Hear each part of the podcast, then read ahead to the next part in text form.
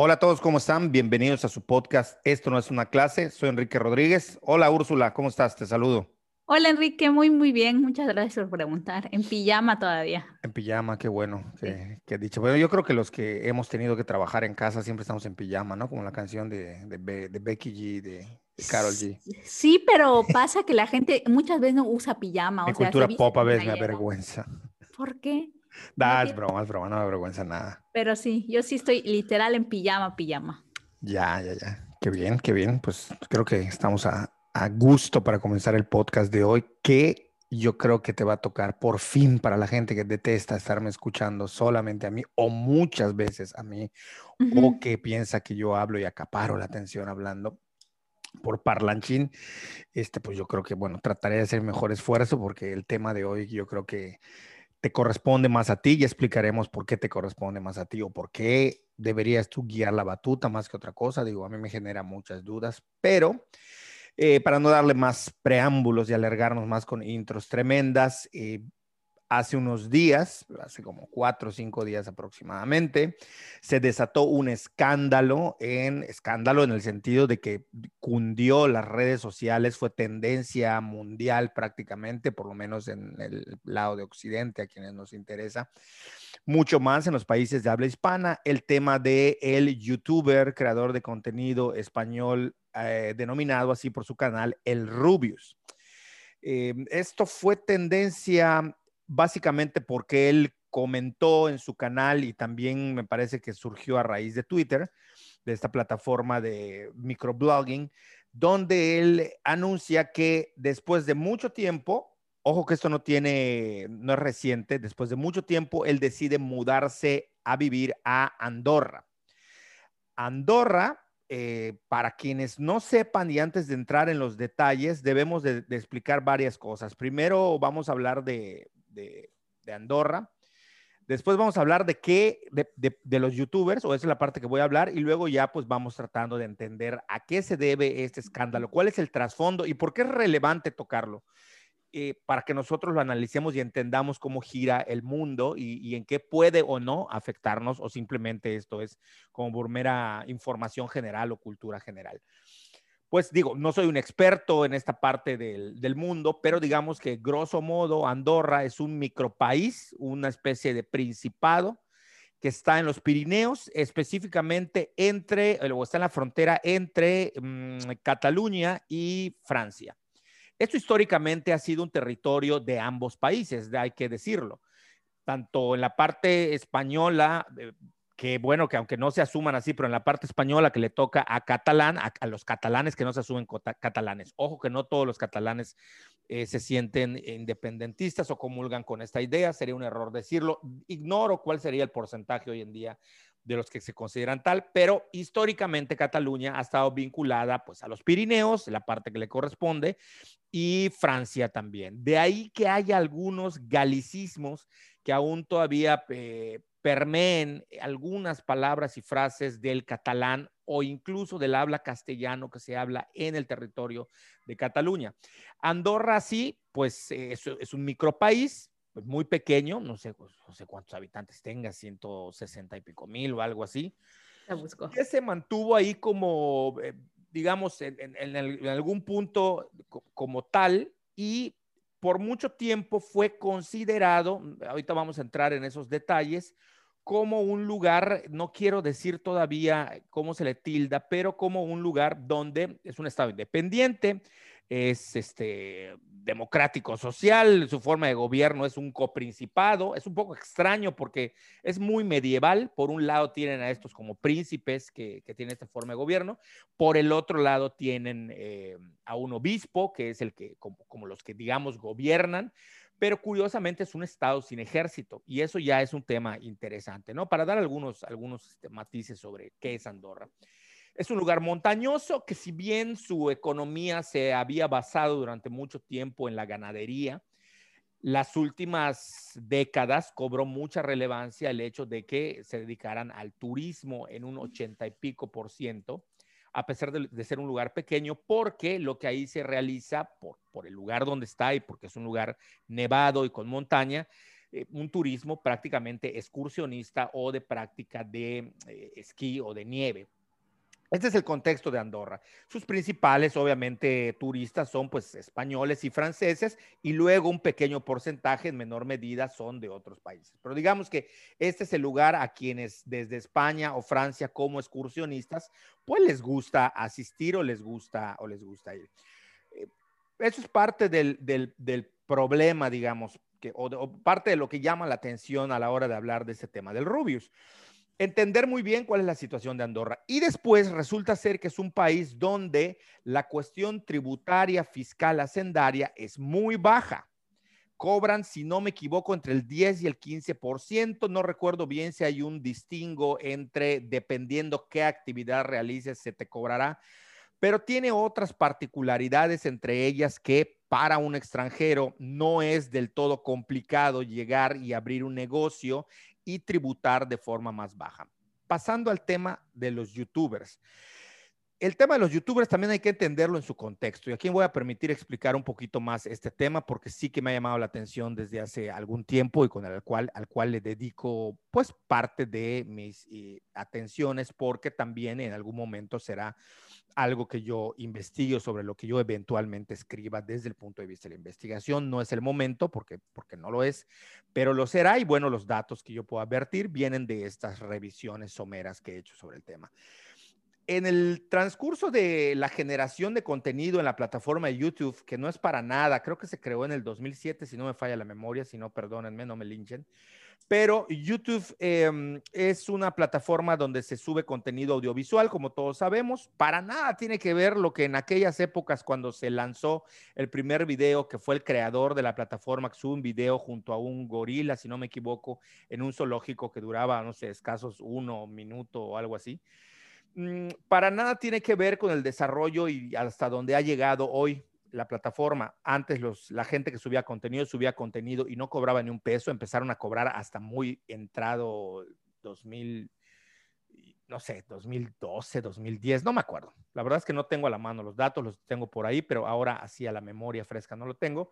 Pero no cobraban. Eh, tenemos gente, por ejemplo, los pioneros en Latinoamérica que ya tienen, estamos hablando de Hola, soy Germán, para el caso de México. Eh, tenemos el caso de los pioneros como son Whatever Tomorrow, aunque por aquí algunos datos dicen que la primera persona que subió contenido, aunque no se hizo viral, fue el yucateco eh, o Gabriel Guavi.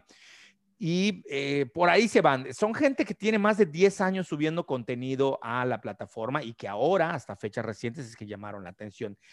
La diferencia entre los mexicanos o latinoamericanos, pero específicamente México, que por su demografía es uno de los países que más competencia tiene o los que más compiten dentro de la plataforma con los españoles, es que los españoles en un inicio no le entraron a lo que se llama vlog o al, o al vlogging, sino ellos empezaron con el gaming. Es decir, los primeros eh, españoles que resaltaron en la plataforma por el video gaming o el gaming como tal, o los gamers, fueron Vegeta 777, que un icono ya del, de tanto de la cultura digital freaky, así llamada, o de, de gamers. El otro, digamos, pionero, Willy Rex, que acaba de tener un hijo, por cierto. digo, lo cuento no nada más como chisme de, de, de, banqueta, sino para que la gente vea cuánto tiempo tiene. O sea, estos empezaron desde muy jóvenes y ahora pues ya son, siguen siendo jóvenes, pero ya no son pre, post-adolescentes o preadolescentes, sino son ya gente de sus treinta y tantos, ¿no? Eh, y después de ellos le sigue, en, digamos, como una camada similar, el Rubius o Alexby, por ahí van ellos, ¿no? El punto eh, con estos youtubers, que en España siempre ha causado mucho ruido el tema de los youtubers, pues España no tiene los millones de habitantes que tiene México y a la televisión española siempre le causó mucha molestia e incomodidad lo que hicieron los youtubers. Sobre todo les causaba molestia dos cosas. En primer lugar, la cantidad de dinero que ganaban, pero sobre todo no saber cuánto ganaban. Esto ocurre en todo el mundo, envidiosos hay en todas partes, pero cuando empezaron a generar dinero, estos eh, creadores de contenido digitales les empezó a molestar mucho la cantidad de dinero que generaban, pero que no sabían cuánto era. Esto es nuevo en el mundo, es decir, cómo ya lo hemos hablado con el teletrabajo, muchos trabajos que se dan a partir de Internet, cómo catalogamos, cómo entendemos, cómo regulamos desde el Estado y desde el fisco estos ingresos súper extra, hiper extraordinarios que están generando y no les podemos rastrear la pista. ¿Cómo lo hacemos? ¿De qué manera metemos en cintura a esta gente que no sabemos, pero suponemos que está generando mucho dinero? Entonces en España fue muy particular porque a diferencia de México, donde no ha habido un enfrentamiento tan fuerte entre televisoras y medios tradicionales con creadores de contenido, en España sí que lo hubo. Menciono, por ejemplo, nada más el dato de un gran pleito que tuvo la TV española no sé si ellos eran, pero creo que sí, los que llevaban las emisiones de Gran Hermano en España. Yo no sé cuántas emisiones de Gran Hermano llevan. Aquí Big Brother duró cuatro o cinco, si no me equivoco, y se acabó, no dio para más, fundió a la gente. Pero en España estos realities han seguido hasta la fecha en el mismo formato o en formatos muy similares, junto con otros Masterchef y de hecho. Pero el caso que cuando Auronplay, otro grande, hoy en día es el youtuber más grande de España, Auronplay, eh, que él se dedica a la comicidad, él sí fue un blogger, él no fue videogamer. Auronplay, eh, cuando estaba una de las emisiones Gran Hermano, él dijo, para que midan la cantidad de, no así lo dijo, pero era un alarde de poder en redes sociales, en el medio digital, él trata de boicotear la emisión de inauguración de ese momento del Gran Hermano y manda en Twitter a todos sus seguidores, hoy conocidos en el mundo del K-Pop como ARMYs, a todos sus millones de seguidores para que traten de tumbar de las redes como tendencia Gran Hermano y que coloquen, coloquen en sus tendencias el hashtag algo así como Gran Hermano apesta o Gran Hermano, no, no sé, algo contra Gran Hermano y lo lograron.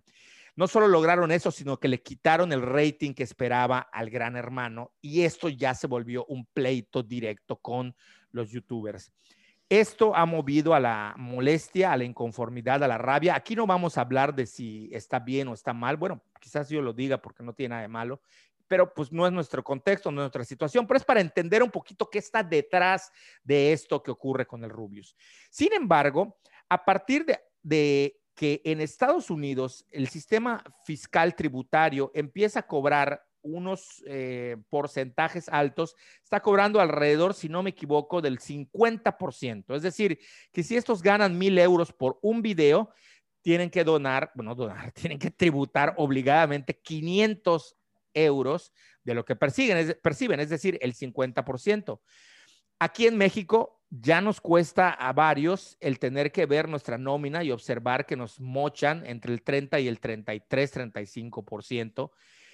Se ha discutido mucho y eso ya tú nos lo dirás, que México es el país que menos tributa, pero también si lo suben a 50% genera mucho escándalo porque es mucho. Esos entresijos técnicos ya tú nos dirás de qué va. Y esto es lo que mueve a mucha gente a migrar. No es el primero, ahí está otro youtuber, videogamer, también que se llama The Gref, otro que se llama um, Peter B7, otro que se llama Lolito Fernández, que es uno de los más grandes jugadores de Fortnite, aunque ahorita no ha subido tanto ese juego, pero se mudaron. Y ellos, Lolito Fernández, en una descarada posición de un manifiesto, dice que no le parecía lo que ocurría, eh, que era injusto lo que ocurría en su país. Sin embargo, el Rubius había aguantado esta migración de youtubers españoles a Andorra para pagar menos impuestos, ya se había venido dando desde hace por lo menos cinco años o más.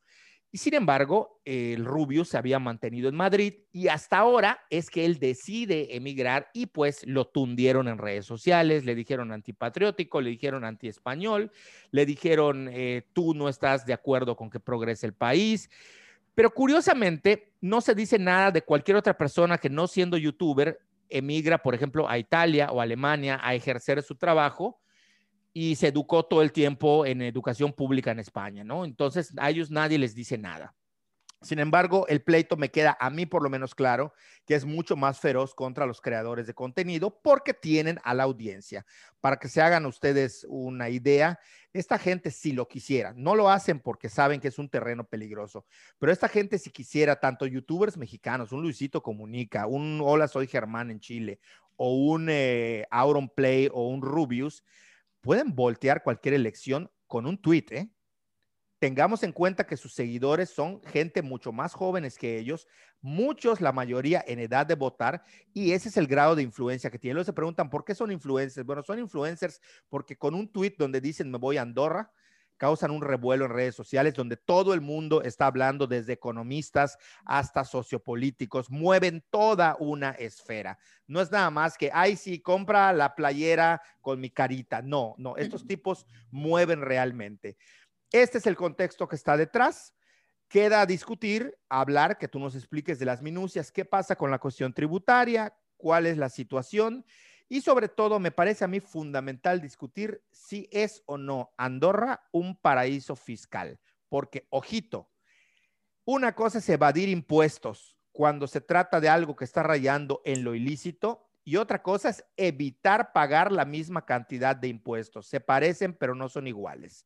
Y se los digo porque todos nosotros a la hora de hacer nuestra declaración fiscal andamos buscando la factura del dentista, la factura de los lentes, la factura, todas las facturas que se puedan para no pagar o que se nos devuelva una contribución que hicimos y que paguemos lo menos posible. Algunos lo hacen más. Yo, por ejemplo, soy un despistado y toda la gente me regaña porque yo no facturo prácticamente nada por despiste, no porque yo quiera.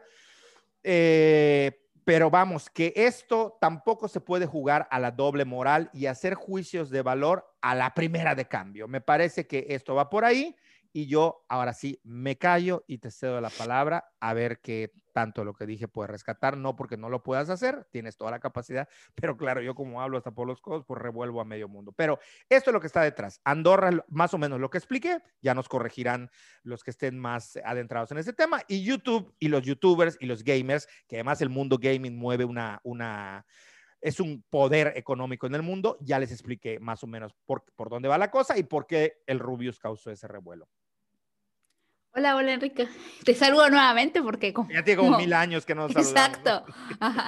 no, no. Eh, mira, de todo lo que, la primera vez que tú me comentaste lo de Andorra, yo no tenía ni idea. Esto fue hace como dos años, recuerdo, que me hablaste de lo de Andorra y lo de los youtubers, y yo no tenía ni idea de ese, o sea, de... Ni sabías que existía, ¿no? Ni o sea, sí sabía que existía, me acordaba de las clases que vimos como en los nombre ahí, pero sí. Ajá, pero no sabía ni dónde estaban, ni qué eran, ni nada, ¿no? O sea, en esa época que me lo contaste yo no tenía ni idea, pero sí recuerdo claramente que me dijiste que youtubers españoles estaban mudándose a Andorra por el tema de la tributación en su país. Y bueno, ahora que pasó lo del Rubius, yo me puse más o menos como a buscar ciertos datos para tener claridad eh, sobre el tema, pues el tema en cuestión y sobre todo porque eh, quisiera como, digamos, hacer el, pues las pequeñas comparaciones con México, con España y saber qué, pues qué onda, ¿no? Con esto. Eh, y como bien tú dijiste, Andorra es un país pequeñitito, pequeñitito, o sea, son 77 mil personas las que viven en Andorra. Me fui más lejos, yo creo que Cabo tiene más gente que ellos. Es chiquitito Andorra, chiquitito, chiquitito en población y en territorio. Es el país como territorio total es de 470 kilómetros cuadrados. O sea, es nada, es una cosa miniatura. Eso por un lado. Y por otro lado, creo que hay que tener claro qué son los impuestos y para qué sirven. Porque de esta, del entendimiento de los impuestos y de su función viene todo el debate ético y moral que está habiendo en España por el tema de los youtubers. Y al final, lo que es el, los impuestos al final es la contribución, por eso se llama tributo también, o sea, todas las, las secretarías, dependencias o como se llame en cada país son de tributación. Aquí es la Secretaría de Administración Tributaria. Viene de la idea del tributo, que es antiguísima. Es decir, lo que nosotros, los tributos en Mesoamérica, que eran? Era la contribución de, los, de la población sometida a quien en ese momento gobernaba.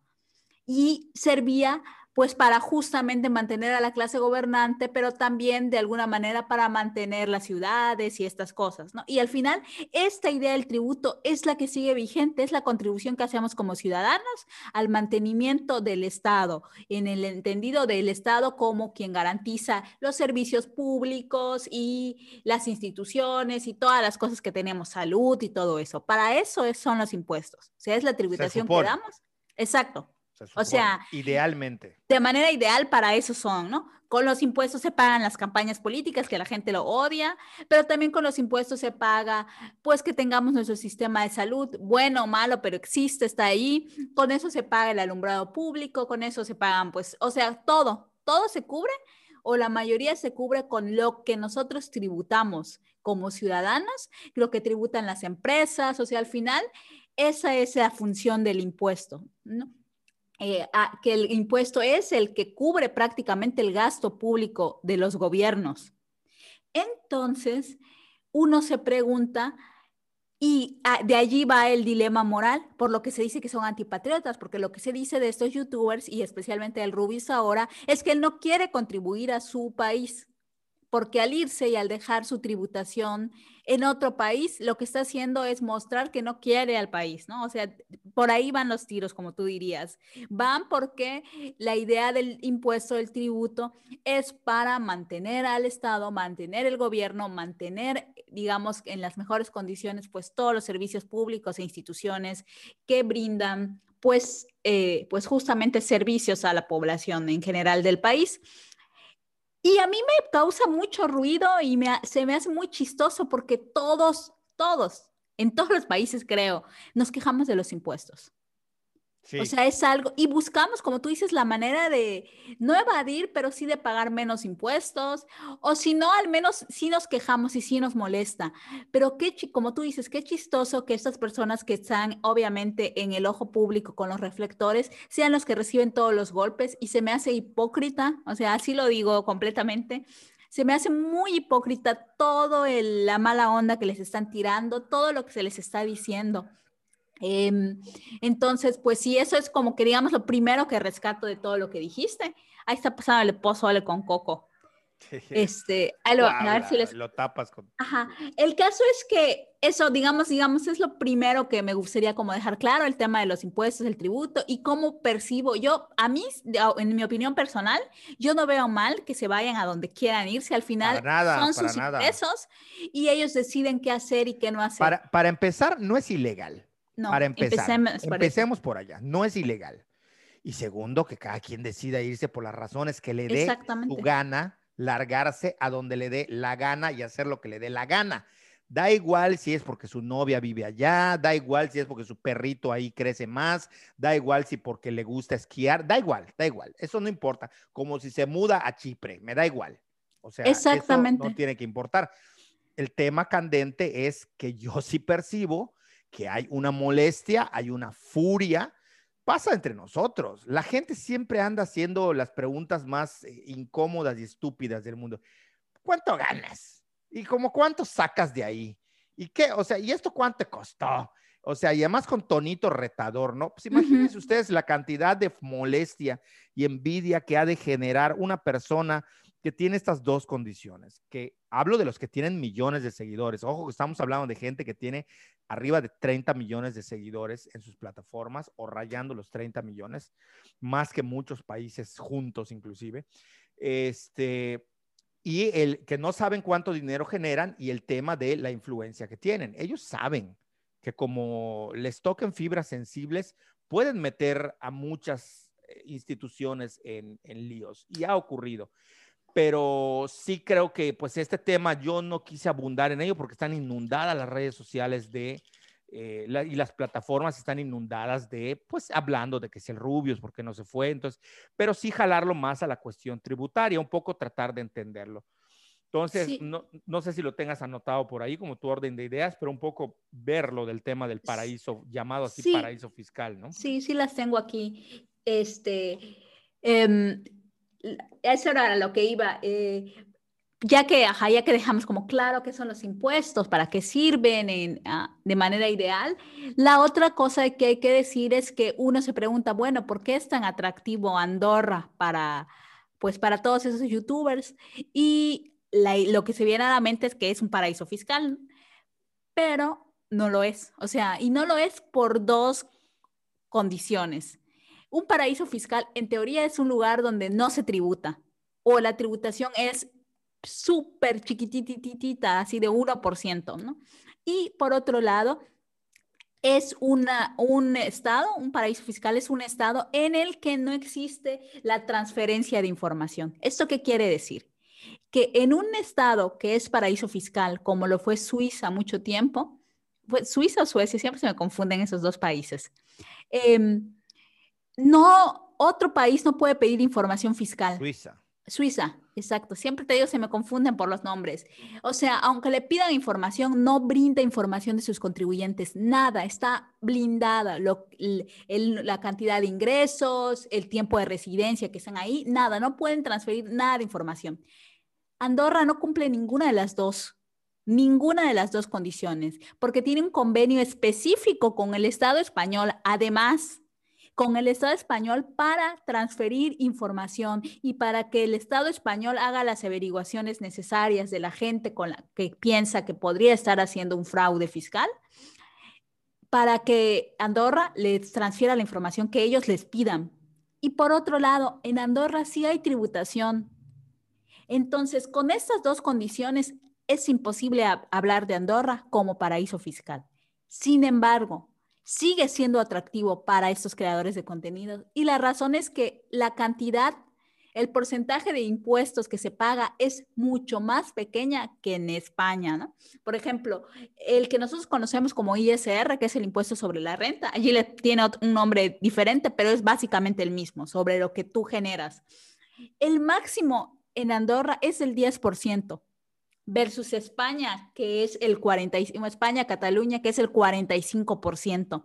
Entonces, si tú me dices a mí que me voy a ahorrar 35% de mis ingresos. De manera legal, además. Legal, además, por Dios, pues me voy. O sea, y si además estoy generando un montón de dinero, sí me pesa tener que dar ese 35% más, por supuesto. O sea, y yo creo que la mayoría de la gente, si tuviera la opción, lo haría. Y además hay que entender que también eh, no, no, solo es el tema, porque los impuestos, digamos, se supone que son para los servicios y todo esto, pero si además hay un desencantamiento de tu Estado, si tú ves que tu tributación no es no llega como debería ser o como tú esperas que sea. No ves que tengas el mejor, la mejor atención en salud, no ves las mejoras con tus impuestos, pues decides irte. O sea, y, además hay, otra cosa que la gente tiene que entender.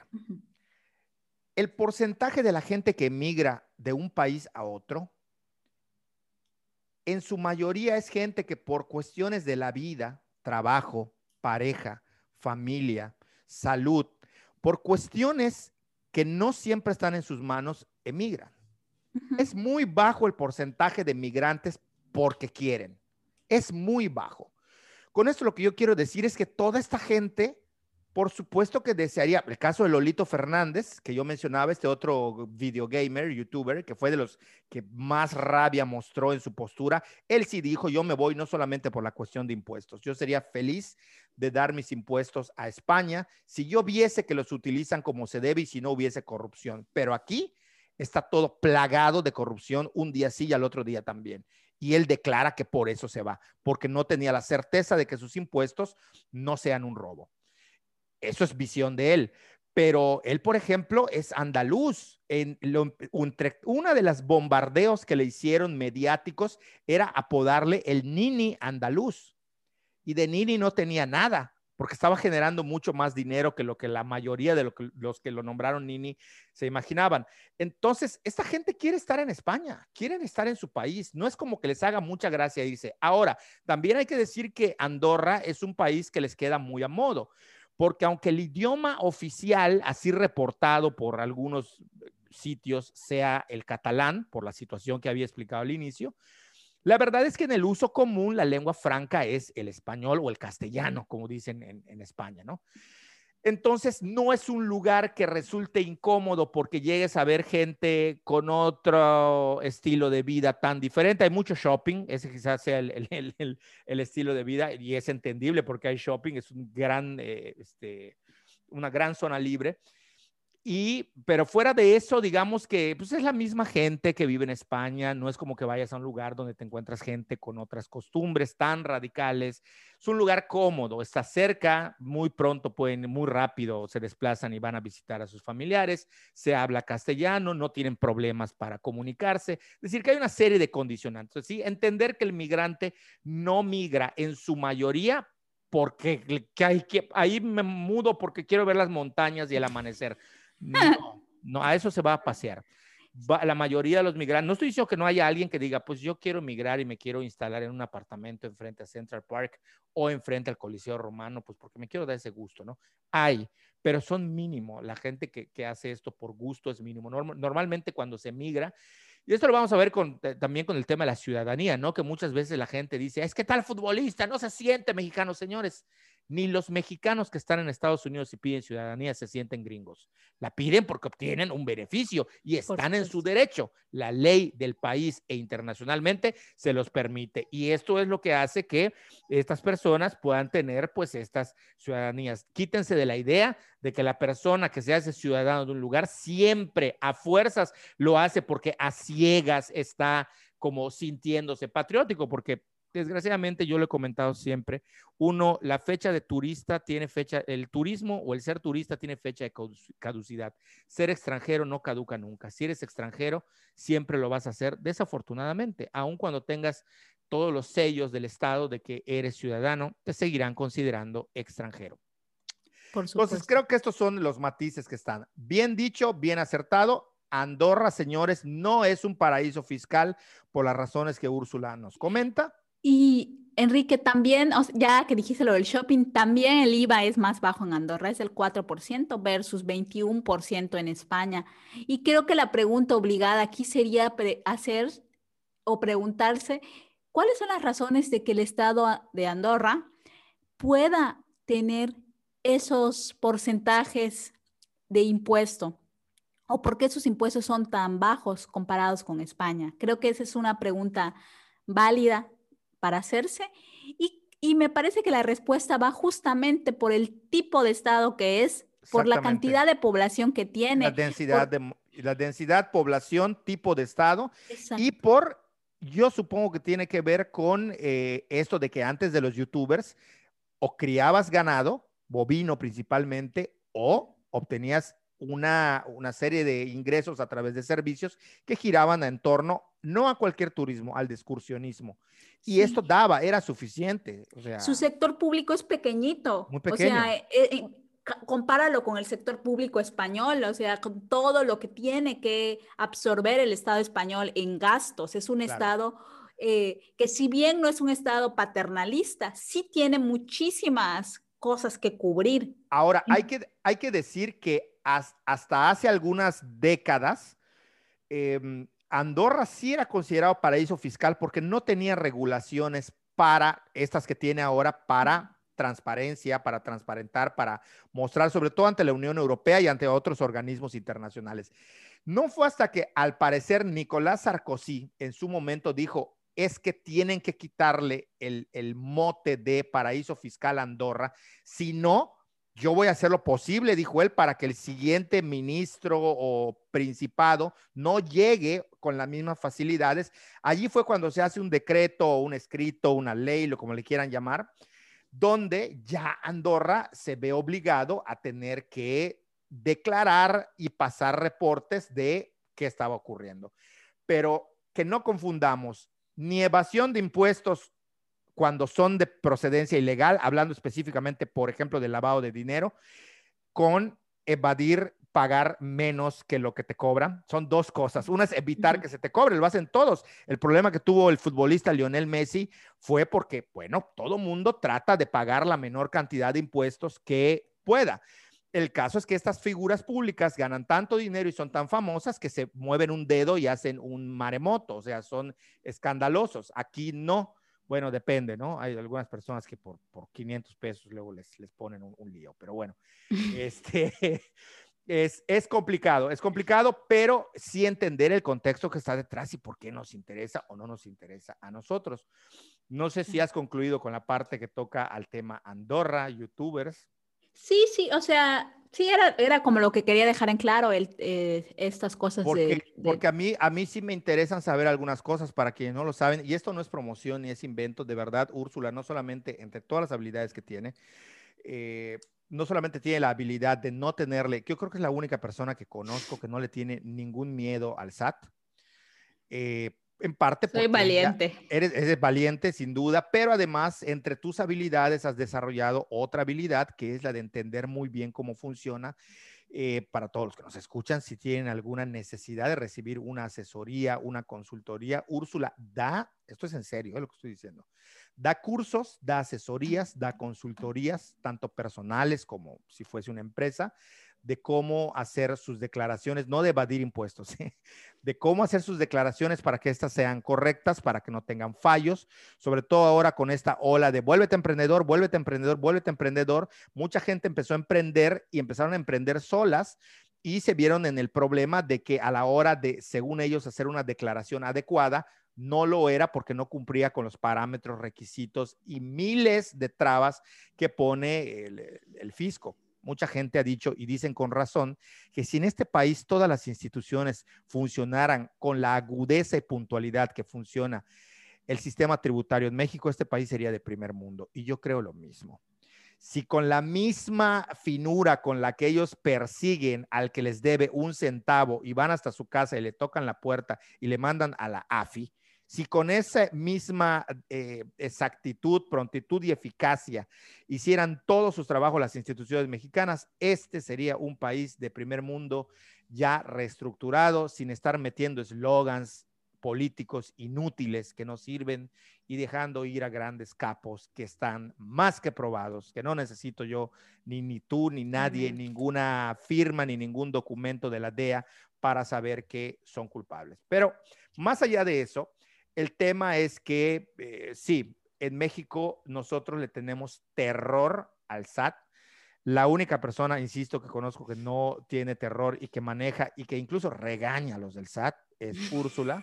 No, de verdad, es una master, este, master eh, pues Jedi. Este, Cobra Kai y, y, todos estos personajes le hacen los mandados en el SAT a Úrsula. Este, no, ella da cursos, ¿eh? si necesitan asesoría o algo, perdón por el spam, pero es que es necesario y creo que les ayudará que nos escuchen y nos ven.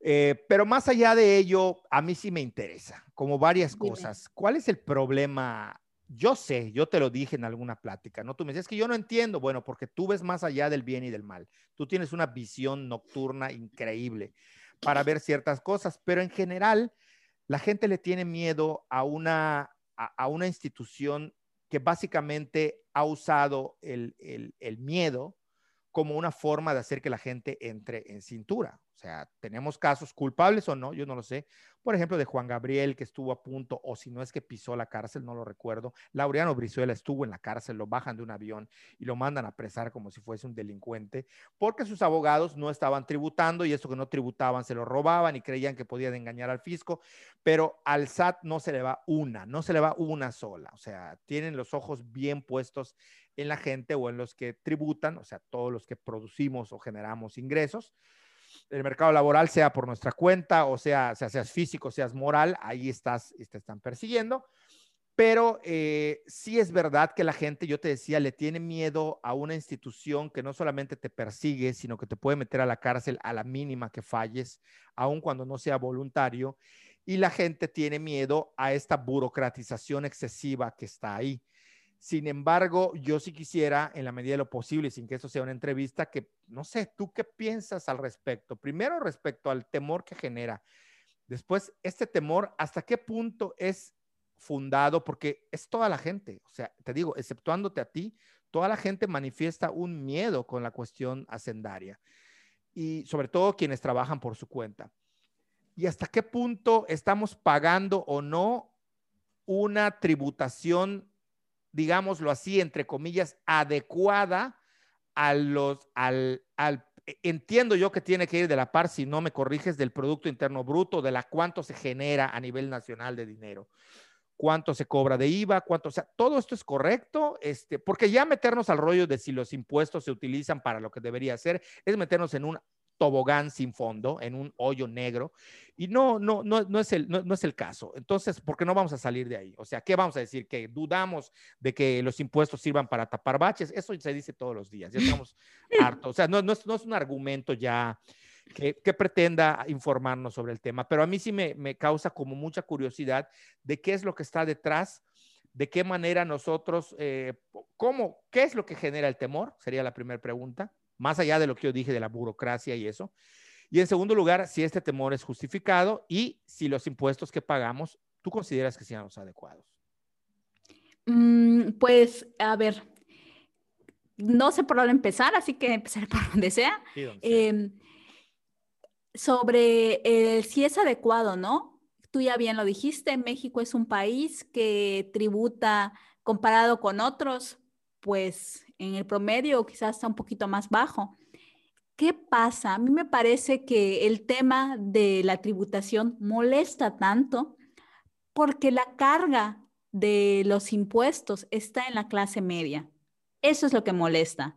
O sea, eso es lo que a la gente le parece ruidoso, ¿no? Que las, em, grandes empresas con gran facilidad eh, pueden justo ellos sí evadir impuestos o se les condonan deudas, multas. O sea, por ejemplo, si tú no cubres tus obligaciones fiscales durante cierto tiempo, te vayan en multas. Bueno, te vienen requisiciones y luego multas y luego eh, puedes tener hasta una, digamos, un juicio, ir a la cárcel y todo eso.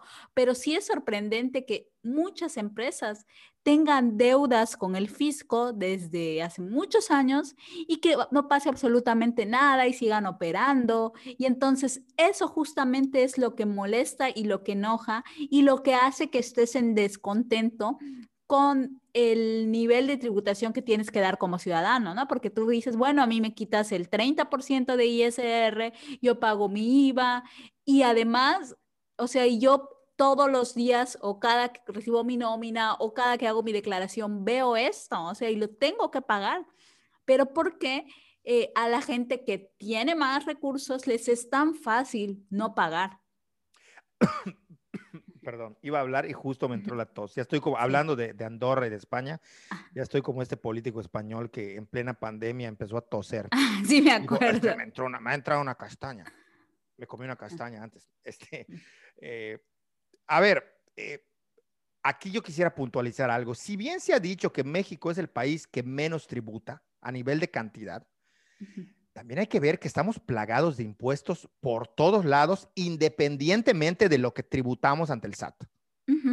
Voy a poner una que es la de las que más molestia me causa, el bendito automóvil. Tú, este es el único país hasta donde yo sé, no pasa en Estados Unidos, no pasa en Europa.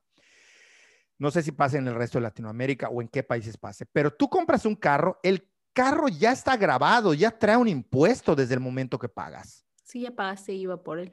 Sin embargo, en muchos estados del país tienes que pagar anualmente otro impuesto por el derecho de tenencia del vehículo. En algunos se ha eliminado, a veces se elimina y luego regresa, parece como el coco que va y viene y nos trae con terror. Pero pasa lo mismo con los seguros. En ningún lugar del mundo tú pagas un seguro y tras un siniestro tienes que pagar un maldito deducible. ¿Por qué pagamos un deducible? No es lógico. Yo ya pagué el seguro. También es el único país donde voy y lo meten a una hojalatería. No. En Estados Unidos tú chocas tu carro y te devuelven si fue pérdida total o si no se puede reparar un vehículo nuevo. No te dan uno que sale después de tres meses de estar encerrado en sus talleres de ellos que tardan mucho para jinetear el dinero. Te devuelven uno ahí con remedos. O sea, no. O sea, entonces estamos pagando unas cantidades de impuesto ilógicas, irracionales en cosas sobre las que ya tienen impuestos. ¿Por qué debo pagar tenencia sobre un vehículo con el cual ya pagué un impuesto? Donde se pague tenencia. Predial también pagamos. Predial también, todo. O sea, ¿por qué debo pagar estos impuestos si ya hice yo una tributación derivada de mis ingresos, de mi salario? Pues no lo sé. Sí, esa es la otra cosa que hay que decir de México. O sea, al final, y de nuevo va sobre la clase media, tú pagas ISR porque trabajas, porque generas ingreso, pagas IVA porque compras cosas, pero además están todos los impuestos estatales y federales. O sea, por ejemplo, eh, pagas impuesto cuando compras una coca, pagas IVA y pagas IEPS porque es un producto altamente calórico y entonces este impuesto para que se supone que la idea de ese impuesto es desincentivar el consumo, por el aumento y no pasa. Y lo Cosa que no va a pasar. Lo mismo hace con los cigarros, con el alcohol. Los cigarros, hasta donde entiendo, es una de las cosas más escandalosas, pero la gente lo sigue pagando. Exacto. Entonces está eso y que además existen impuestos estatales que tienes que pagarle a, por ejemplo, nosotros aquí en Yucatán tenemos que pagar. El más ridículo que supe fue el de venta de autos usados. O sea, si tú vendes tu carro usado, tienes que pagar un impuesto por venderlo. Todo es pagar, todo es pagar impuestos para cualquier actividad que hagas. Y qué bueno que menciona lo de la clase media, porque hay otro gran error. Ay, es que el, el, el, el, INEGI sacó, este, no te creas de clase media, porque ya no eres de clase media de acuerdo a los datos recabados. Se, si, si quieren saber dónde está la clase media, vean cuáles son el grueso de la población donde se paga tributo. Esa es la clase media. Vean dónde está el demográfico mayor y ya vamos a poder ubicar la diferencia de clases y si hay ascenso o no hay ascenso social o movilidad social, como se dice en términos sociológicos. Después ya hablaremos, pero no está en, en, cuánto ganas de acuerdo a qué ni al salario mínimo. No, no es la cantidad de salarios mínimos. Salario mínimo es un parámetro nada más, ya lo hemos hablado en otros podcasts, pero sí me parece que como tú bien lo mencionas, en dónde está la masa, digamos que está subsidiando paradójicamente esto, la necesidad de seguir manteniendo una clase media con un gordo de población tributaria y no así las grandes empresas a las que por lo general se les exenta, ahí sí aplica la palabra privilegio, una exención de carga o gravamen. No Exactamente. Es privilegio porque naciste en la playa. A lo mejor eres pescador y naciste en la playa, ¿qué privilegio va a ser ese? La gente claro. lo de privilegio ya de manera indiscriminada y díganme lo que quieran. Lo, lo debatimos en este podcast o donde quieran cuando les dé eh, el, gusto de hacerlo. En ese este, podcast o a la salida. O a la salida ya hay un podcast, que revísenlo hasta, hasta abajo si quieren, si tienen ganas, donde hablo de los privilegios y explico por qué el concepto de privilegio está mal utilizado. Pero más allá de eso, lo que quería mencionar era este, este tema, ¿no? Claro. Puestos por todos lados y este, nada. Y también, como tú bien decías, que de unos años para acá se ha estado como promoviendo el que seas emprendedor o que trabajes por tu cuenta, que generes tus cosas, pero está está súper chévere, ¿no? O sea, ante la ausencia de empleos en México bien pagados, que es una realidad, pues es, surge como una alternativa y ante también la pérdida de esta seguridad social en los empleos para la gente de mi generación y más abajo, pues obviamente se plantea como una digamos, como una alternativa viable, ¿no? Pues si de cualquier manera no voy a tener seguridad social, ni nada, ni pensión, ni nada, pues da igual si trabajo en una oficina o si yo intento generarme mis propios ingresos. Y hasta ahí suena bien, ¿no? Lo que no suena tan bien es que además en mi tributación federal, o sea, hacer mi declaración mensual, de pagar lo que tenga que pagar dependiendo del régimen en el que esté, que además mi estado, o sea, Yucatán, me haga pagarle a ellos un impuesto estatal por mis ingresos del 5%. Es decir, como emprendedor o como lo que sea que quieras llamarle o como trabajador por tu cuenta, no solamente tengo que pagar lo que ya paga la gente normal, la asalariada o la asimilada a salario, sino que además mi estado, el estado en el que vivo, Yucatán, me haga pagarle un 5% extra a él. Y entonces te preguntas, ¿por qué están, o sea, por qué ese impulso a que seas emprendedor, que trabajes por tu cuenta? Si esto surge como alternativa porque los empleos formales están como escaseando y todo eso, pero me castigas, o sea, es como me castigas al no al Estado y empresas no poder garantizar como ese acceso a un empleo digno y, además me castigas con un 5% de tributación adicional. Sí, totalmente de acuerdo. está, cañón, está cañón, Hay que decir algo para que la gente tampoco se confunda. Ojo, tributar es necesario. Por supuesto. Ningún economista de izquierdas, de derechas, de centro, progre, te va a decir que no, que no se debe tributar. Hoy en día se entiende y se sabe que una economía de un país funciona con base muy fuerte en cómo y cuánto tributas, es decir, cuánto recuperas del ISR o del fisco. No nos confundamos, no estamos diciendo que no hay que pagar impuestos. Estamos hablando de que el tema de los impuestos, según qué país y qué estado lo maneje, genera controversias por la poca claridad que hay en muchos casos respecto no solo al destino de lo que tributan, sino a cuestiones que son discordantes entre sí. Por supuesto. En cuanto al porcentaje que se cobra, en cuanto al destino del uso que se hace, en cuanto a que uno es el porcentaje, pero por el otro lado te están acuchillando con impuestos, impuestos, impuestos sobre el impuesto, sobre el impuesto de la renta, o sea, sobre el IVA, y es una cuestión eh, verdaderamente que masacra. O sea, al final de cuentas, tú terminas pagando unas cantidades inmensas. A un amigo le hice como una, un estudio de cuánto le genera un carro y no está hablando de carro de lujo, un automóvil al año. El simple carro, todos, ay, no es que la gasolina, no, no, no es la gasolina.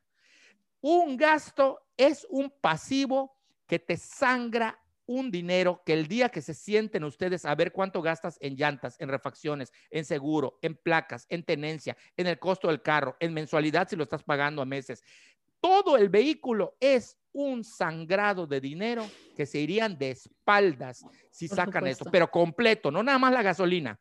Los servicios que se hacen anuales, los servicios que se hacen al medio año, eh, la compra de llantas, de refacciones, mantenimiento, lavado. Si sacan ustedes todos estos costos, van a ver que el vehículo es el pasivo, el carro, el automóvil, es el pasivo más grande que ustedes tienen. Si ustedes se preguntan en dónde se les va todo su dinero, créanme que gran parte de eso se les va en tener un vehículo.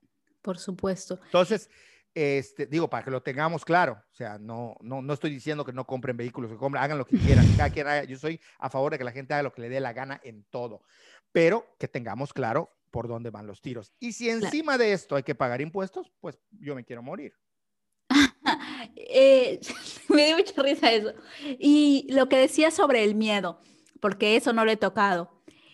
El, a mí me parece que el tema del miedo sí tiene cosas, o sea, está en ambos sentidos. O sea, hay cosas que fundamentan que la gente tenga miedo y hay cosas que son completamente mitos. Y eh, en esta parte sí quiero ser como cautelosa porque yo, o sea, mi experiencia sé que es una experiencia atípica respecto al SAT, ¿no?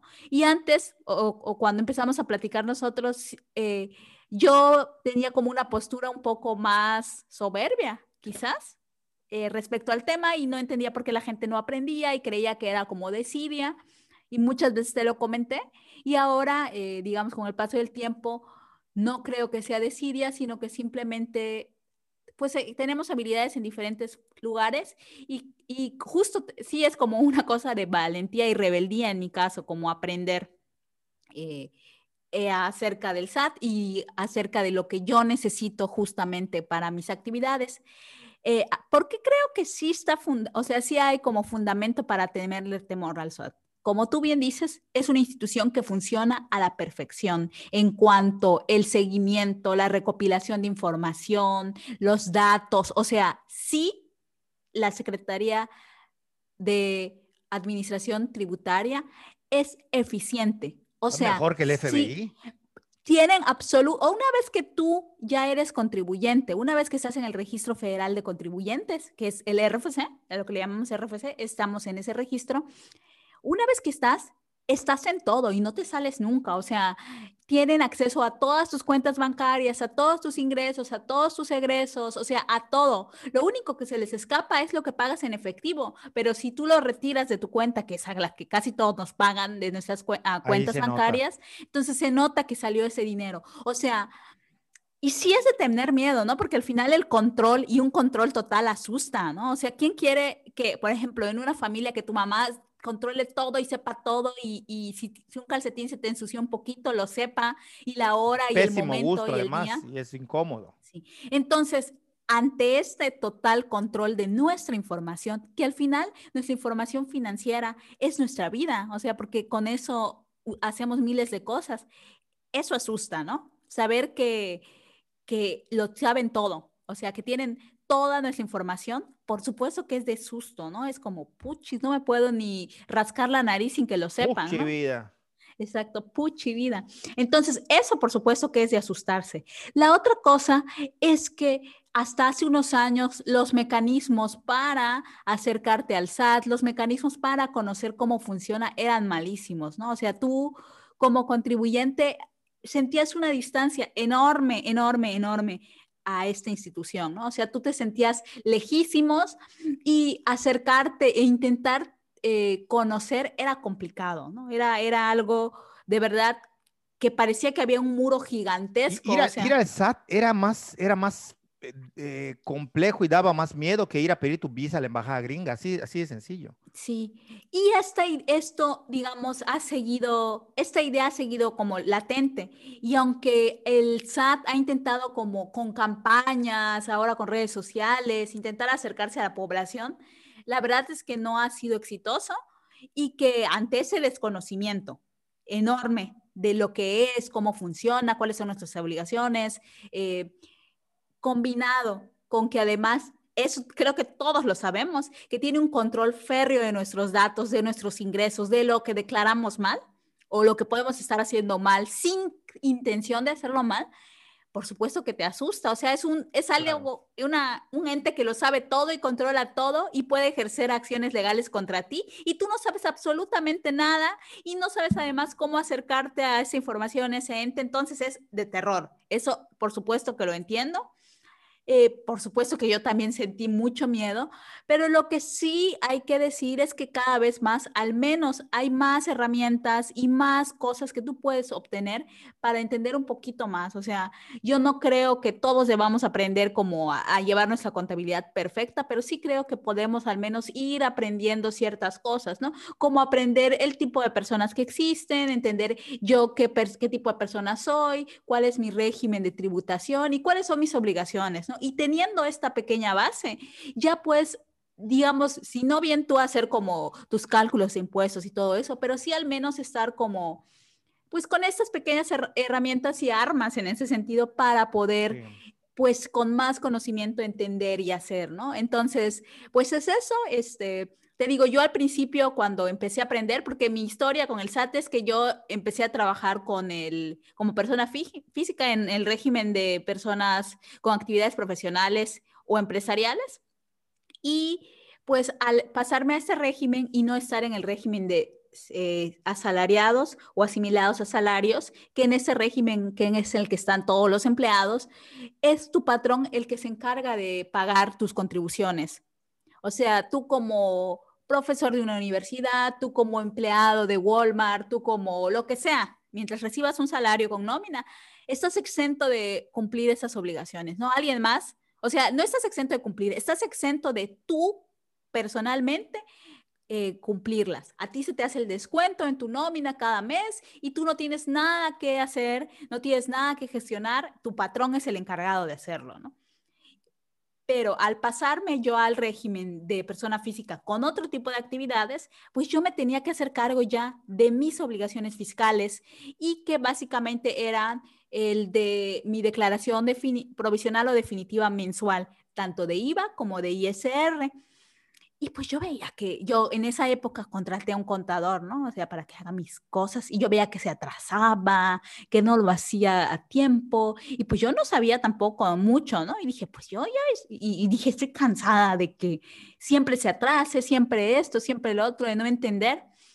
Y yo lo que hice fue así, literal, recetarme absolutamente todos los tutoriales que hay en la página del SAT, todos, o sea, sí, sí, fue como mi mi cruz, como dirían. Tomaste básicamente el curso que da el SAT, ¿no? Sí, todo, todo, pero curso. sí, absolutamente todos, Enrique. No hubo un solo tutorial que no tomara, o sea, fueron todos, todos, fueron como dos meses, casi intensamente, y hacía ejercicios y todo. Y cuando después, o sea, digamos que después ya dije, ya, ya aprendí. Y entonces mi siguiente reto fue ir a la sala de autoservicio, que es donde están las computadoras y hay uno, dos o tres de los, de los trabajadores del SAT que te ayudan, ¿no? Y entonces empecé a ir y a hacer mis ejercicios allí y cuando vi que ya lo dominaba, pues ya dije hasta aquí, ¿no? Y digamos que esa fue mi manera de aprender y siempre, pues que tengo que ir por lo que sea, es que ya me doy cuenta de las fallas, ¿no? Por ejemplo, de los chicos de autoservicio. He tenido algunas cosas por las que he tenido que ir eh, por fallas en la aplicación, porque a mí me ha pasado de todo, desde que no me habilitaron cierto, hay, hay, unos numeritos especiales que en ese momento no sé cómo se llama, que te permiten que tú desde tu casa puedas, este, hacer todos tus cambios, ¿no? Desde cambiar de régimen, cambiar de dirección fiscal y todo eso. Y a mí cuando me dieron de alta en el, en el RFC, no me habilitaron eso. Entonces yo tenía que ir cada vez ahí. Entonces hace poco me lo habilitaron y ahora últimamente porque no me cargaron unas obligaciones. Y la otra cosa, y a lo que voy con esta anécdota que estoy contando, es que justamente aquí también entiendo el miedo, la, el enojo con la que la gente va, porque lo primero que hacen es tratarte como idiota. O sea, y de meterte más y más y más miedo. En mi caso, esta última vez que fui, justamente me empezaron a tratar como una idiota, pero yo ni soy una idiota y por supuesto que sí tengo cierto conocimiento de lo que pasa. Entonces dije, o sea, yo, tú me conoces, sabes que yo soy muy tranquila, que cuando según regaño, no regaño, tengo mi voz así suave, pero sí me colmó la paciencia justo por eso, porque, o sea, les dije, yo ya hice absolutamente todo lo que se tenía que hacer, a ver, hazlo. O sea, como que siempre es como, eres un imbécil, muéstrame lo que estás haciendo, porque seguro lo estás haciendo mal. Y no, yo no estaba haciendo nada mal. O sea, eh, lo que había pasado es que no me habilitaron mi obligación. Y entonces después de que se dieron espero de corazón que te hayas burlado sangrientamente de ellos, que los hayas humillado, que los hayas sobado. No es cierto, gente, es broma, es broma, es broma. No, para nada. no, no, no es broma. Pero una vez que se dieron cuenta que los idiotas eran ellos, al no escucharme, se quedaron así como pasmados y me dijeron, espérame, tenemos que hablar con quién sabe quién, ¿no? Y ya Houston, fueron. Houston, tenemos un problema. Exacto. Y se dieron cuenta que sí había un problema en la página, o sea, en la aplicación de mi portal y que, pues, Oye, Úrsula, eres hasta hacker ya de Hacienda tú. O sea, les demuestras dónde están sus fallos. Es la verdad, porque el hacker en su definición no nada más es el que desde una computadora rompe un sistema de seguridad, sino quien demuestra que tienen fallos. Y el, el hecho de que haya sido en este caso y les demostraras esto, pues es eso, ¿no? Pues sí, justamente. Y pues ahora estoy como esperando a que se aclare, pero sí, o sea, tuve que meter un caso y todo eso, ¿no? Pero el caso es que eh, pues eso, ¿no? Entiendo, o sea, sí entiendo el terror, sí entiendo, eh, pienso que está fundado y sí creo que justo si estamos como en esta discusión de los impuestos y la contribución que hacemos al Estado y para mantenerlo, y te encuentras con esta gente que son servidores públicos y tratan de esta manera a las personas y que además están en el espacio en el que, digamos, que representa todo esto que, de lo que tenemos miedo, pero que al mismo tiempo es el representante físico de la recaudación fiscal en México, dices, o sea, sí hay algo mal, o sea, mal a nivel estructural, a nivel de cómo se entiende en México la tributación, o sea, porque me parece que tendrían que ser desde quienes, desde los mandos más bajos hasta los mandos altos en el tema de Hacienda, tendrían que ser más amigables. ¿Por qué? porque se sabe que existe un terror. O sea, esto no creo que no lo sepan los dirigentes del SAT. Saben que existe un terror, saben que están lejos de la población, saben que un montón de las omisiones del cumplimiento de obligaciones no son porque la gente no quiera pagar impuestos, son porque no saben cómo, no, son porque no entienden cómo funciona la recaudación de impuestos en México y porque además no saben cómo... Eh, pues digamos, documentarse o conocer las obligaciones y el cumplimiento. Y eso genera el temor a que por un error mínimo vayas a la cárcel. Por supuesto, o sea, ese terror está latente y puede pasar. O sea, yo tengo amigas que sus ingresos, pues son ingresos literal de clase media, normal, y han tenido multas y han tenido, pues sí, sobre todo multas tras una, tras otra, tras otra, y así casi, casi con amenaza que ya va a haber un juicio fiscal contra ella, cuando ¿qué puedes estar haciendo? Es una omisión porque seguro no sabes. Cartas que te mandan luego es atienda sus obligaciones fiscales. Exacto. lava tus platos después de comer. Sí, los mensajes que te llegan del buzón tributario así son, ¿no? Así de, no has cumplido, casi, casi que es Casi eres un pésimo ciudadano. Exacto. ¿No? Desde ahí, desde lo moral hasta la, a la punición ya física. Exacto, sí. Sí, pero sí, mi consejo es ese, ¿no? O sea, no hay que tener miedo, creo que para nada hay que tener miedo. En general, en la vida, el miedo no, o sea, entiendo Que, que es una emoción natural, el miedo como la alegría y eso es algo natural, pero creo que lo que necesitamos es acercarnos al... Bueno, hay gente que no tiene miedo de emborracharse en un edificio de una azotea de, de- Bueno, de- eso sí. de 20 pisos de alto, y, pe- pero bueno, cada quien Claro, tiene sus miedos. n- exacto, pero sí creo que hay que, exacto, conocer, em- empezar a conocer, pues, qué son nuestras obligaciones, la manera de que cumplirlas. Igual te digo, no pienso que todos tengamos que hacer nuestras declaraciones, aprender a hacer nuestras declaraciones, porque hay gente a la que no le interesa, que prefiere, que prefiere y por salud mental decide pagarle a alguien más porque las haga, porque sus obligaciones y sus ingresos son tan grandes que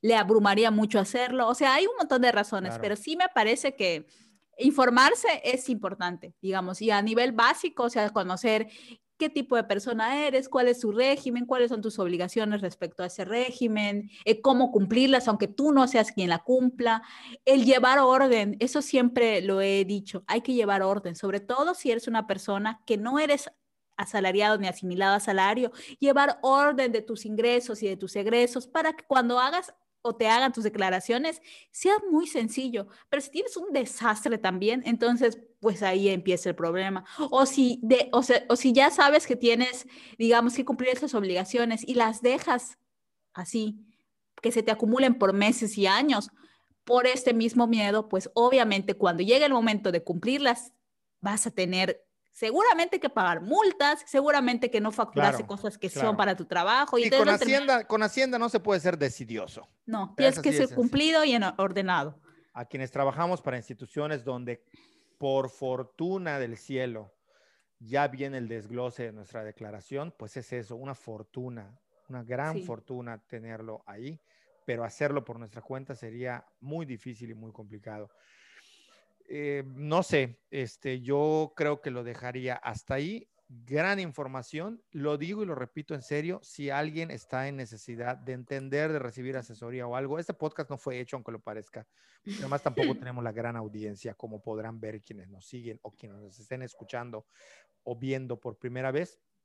No es esa la intención, pero sí, si en algo funciona, además de la información que estamos tocando y les entretuvo y ustedes creen que pueden recibir alguna asesoría, consultoría, pues están nuestras redes sociales y acudan a Úrsula, que es de verdad una profesional. O sea, no lo digo por faltarle respeto a ningún profesionista, pero creo que en el tema de declaración de impuestos, Úrsula tranquilamente está no solo a la altura, sino que le da un paseo a varios contadores. Eh, sobre todo por eso, porque tiene orden y es muy profesional. Los otros a lo mejor dominen otras ramas y como esto lo ven algo sencillo, quizá por ahí venga esta idea de que te dejan pasar. Ah, sí, deja pasar dos meses, después lo arreglo en un clic, ¿no? Ella es bastante puntual y lo digo porque de, de, de, primera mano, o sea, a mí me ha tocado ver cómo gente la busca y ella ha dado cursos de esto, o sea, de verdad, ha dado asesorías, ha dado cursos. Digamos que no es su ocupación principal, pero es una de tantas cosas que ella hace y a la que se dedica. Entonces, yo bueno, soy como saben. cositas, ¿no? Hago de todo un poco. Sí, Hombre, hasta manualidades pero- también. No, está, está increíble, está increíble. La verdad es que ya quisiera yo poder este, contar con la mitad de las habilidades que tienes y supongo que muchos también. O tenemos otras habilidades cada quien, ¿no? Por ejemplo, yo a veces chiflo bien, una gran habilidad la mía. Este, tengo buena puntería. Este, no sé para qué me sirva. Generalmente cuando voy a la feria o al tiro al blanco, gano. Este, también quien lo desee, cuando todo regrese a la normalidad, podríamos echarnos un, un tirito de tiro al blanco. O aunque no regrese, nos podemos ver en algún parque con En el una sana- apocalipsis zombie servirá Eh, más tu Sí, habilidad que la sí, mía. sí. Seguramente, seguramente. Yo, mira, ¿cuándo me vino a servir mi habilidad? Pero este, no, es, es, es en serio. Entonces, yo hasta ahí lo dejaría eh, con la esperanza de que les resulte útil, sobre todo que les entretenga escucharnos ahí de ruido de fondo y que compartan, que le den like, que le den share, sobre todo que lo compartan si les gusta, si no les gusta, pues no lo compartan. Pero bueno, esta es parte de la letanía que uno tiene que decir cuando entra al mundo del contenido en las redes sociales y pues ya me estoy acostumbrando, ¿eh? ya me está gustando este rollito de decir, comparte, dale like, pásalo a tus amigos, compártelo en grupos, súbelo, este, nada. Dicen las buenas lenguas que si comparten este podcast, ya sea en su versión audio o video, les va a ir muy bien en el dinero y el amor en este 2021. De verdad, eso dicen. Entonces, este, y si no, bueno, nosotros lo decretamos. Si tú compartes este podcast, te va a ir muy bien en el amor, eh, en tu vida, en los placeres carnales, en los placeres espirituales. Si eres espiritual, te va a ir bien en todo lo que hagas. Yo lo decreto, así que como yo lo decreto, pues va a pasar. Entonces, compártanlo, compártanlo.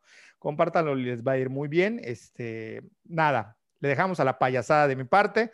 Y pues yo creo que eh, yo hasta aquí lo dejaría. No sé qué pienses tú, pero yo hasta aquí lo dejaría. Me entretuvo, aprendí. Es una gozada esto de los, de los podcasts, además de que, pues, nos permite difundir algo de un poquito de conocimiento. Sí, así es. Estuvo muy divertido este. Pues bueno, nos vemos. Hasta luego. Que estén bien. Chao.